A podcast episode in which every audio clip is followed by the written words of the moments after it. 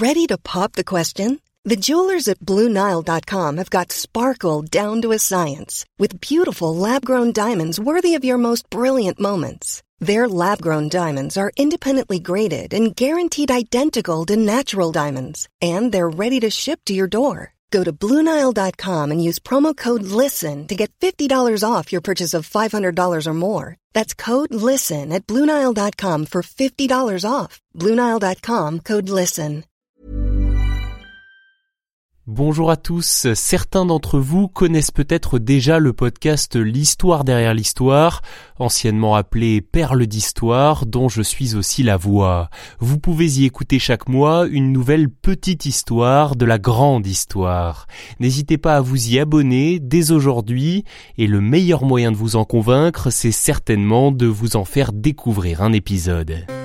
L'histoire derrière l'histoire. Le premier jour de chaque mois, découvrez une nouvelle petite histoire de la grande histoire. Présenté par Gabriel Massé.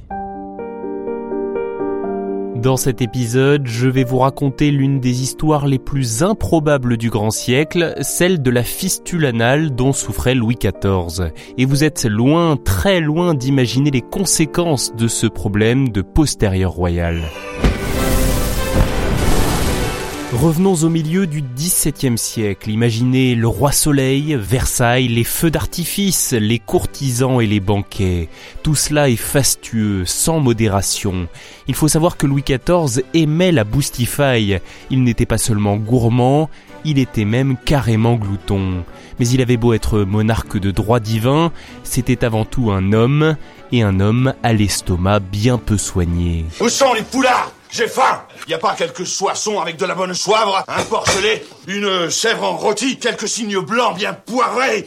Ces amuse-bouches m'ont mis en appétit En février 1686, alors que Louis XIV est au sommet de sa gloire, il approche de la cinquantaine et il a depuis peu installé sa cour à Versailles, le voilà rattrapé par ses excès. À force d'alterner les gastro-entérites et les constipations, qu'il combat par des lavements de toutes sortes dont je vous épargne les détails, il a fini par développer un abcès bien mal placé et une fistule anale extrêmement douloureuse. Ça lance Une fistule, c'est un petit canal dont la présence est anormale et qui met en communication des viscères ou une viscère et la peau. Celle du roi se développe entre la glande et la marge de son anus et se traduit par des écoulements purulents, malodorants et des démangeaisons atroces. Il faut imaginer les conséquences pour un monarque en perpétuelle représentation, dont la vie est rythmée par un protocole qui le place sans cesse sous les regards. Officiellement, le roi souffre d'une tumeur à la cuisse. Mais qui croire Pas grand monde, ça c'est sûr. D'ailleurs, la santé de Louis XIV est un sujet de conversation régulier, non seulement dans le pays, mais aussi dans les cours européennes. Pour guérir, le monarque essaye toutes les solutions possibles. Déjà, ses médecins, estimant que ses écoulements sont liés à un excès de sel, intensifient le rythme des clistères, des lavements rectaux avec de grosses seringues. Il multiplie aussi les emplâtres, toujours sans succès, et de nombreux charlatans lui proposent des élixirs de guérison, cela ne le soulage absolument pas. Après des mois de souffrance, le roi se résout à la dernière option possible, se faire opérer pour extraire les chairs corrompues. Une opération jamais réalisée auparavant. C'est une première mondiale, un grand pas dans l'histoire de la chirurgie et aussi un grand risque pour Louis XIV. Cette opération, effectuée sans anesthésie ni antibiotiques, pourrait bien lui être fatale. Le chirurgien du roi, Charles-François Félix de Tassy, dit Félix, décide de s'entraîner avant de pratiquer l'opération sur Sa Majesté. Il fait donc venir des dizaines de fistuleux en écumant les prisons et tente de les opérer.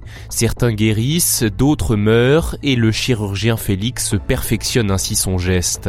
Pendant ses entraînements, il réalise qu'il a besoin d'objets spéciaux pour réussir cette intervention. Il fait fabriquer notamment un écarteur d'anus et un scalpel incurvé. Ce bistouri d'argent, aujourd'hui conservé au musée d'histoire de la médecine de Paris, est l'un des premiers outils de la chirurgie moderne. Il est temps de se mettre au travail.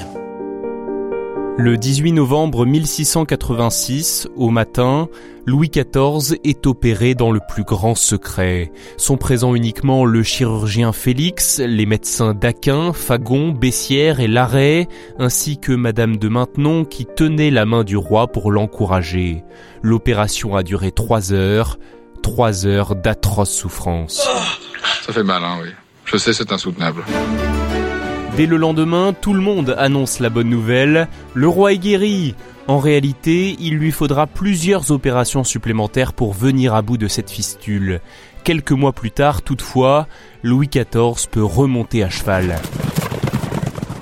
Cette guérison renforce son prestige, nombreux sont ceux qui la décrivent comme miraculeuse, qui célèbre l'intervention divine. On attribue à Madame de Brinon, une religieuse proche de Madame de Maintenon, l'écriture d'un petit poème sur le sujet. Il s'intitule Grand Dieu sauve le roi, un texte par la suite mis en musique par le compositeur italien Jean-Baptiste Lully. Une trentaine d'années plus tard, en 1714, Georges Handel, un compositeur allemand vivant outre-Manche, entend cette musique lors d'un voyage à Paris et décide de la traduire pour le roi d'Angleterre, Georges Ier. Il l'adapte avec l'aide d'un pasteur anglais et sa nouvelle version est très appréciée. God Save the King ou God Save the Queen devient ainsi par coutume l'hymne national britannique. La prochaine fois que vous l'entendrez, rappelez-vous qu'il vient de la fistule anale du roi Soleil, qu'il a été écrit par une Française, composé par un Italien et adapté en Angleterre par un Allemand.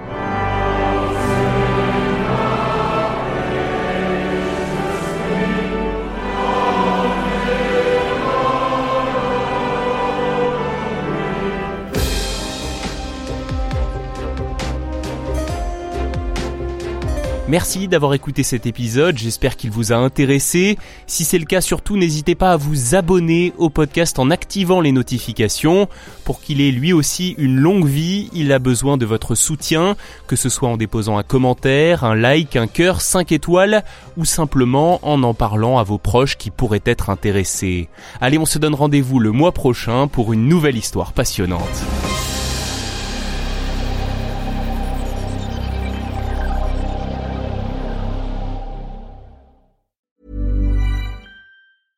Hey, it's Paige DeSorbo from Giggly Squad. High quality fashion without the price tag. Say hello to Quince.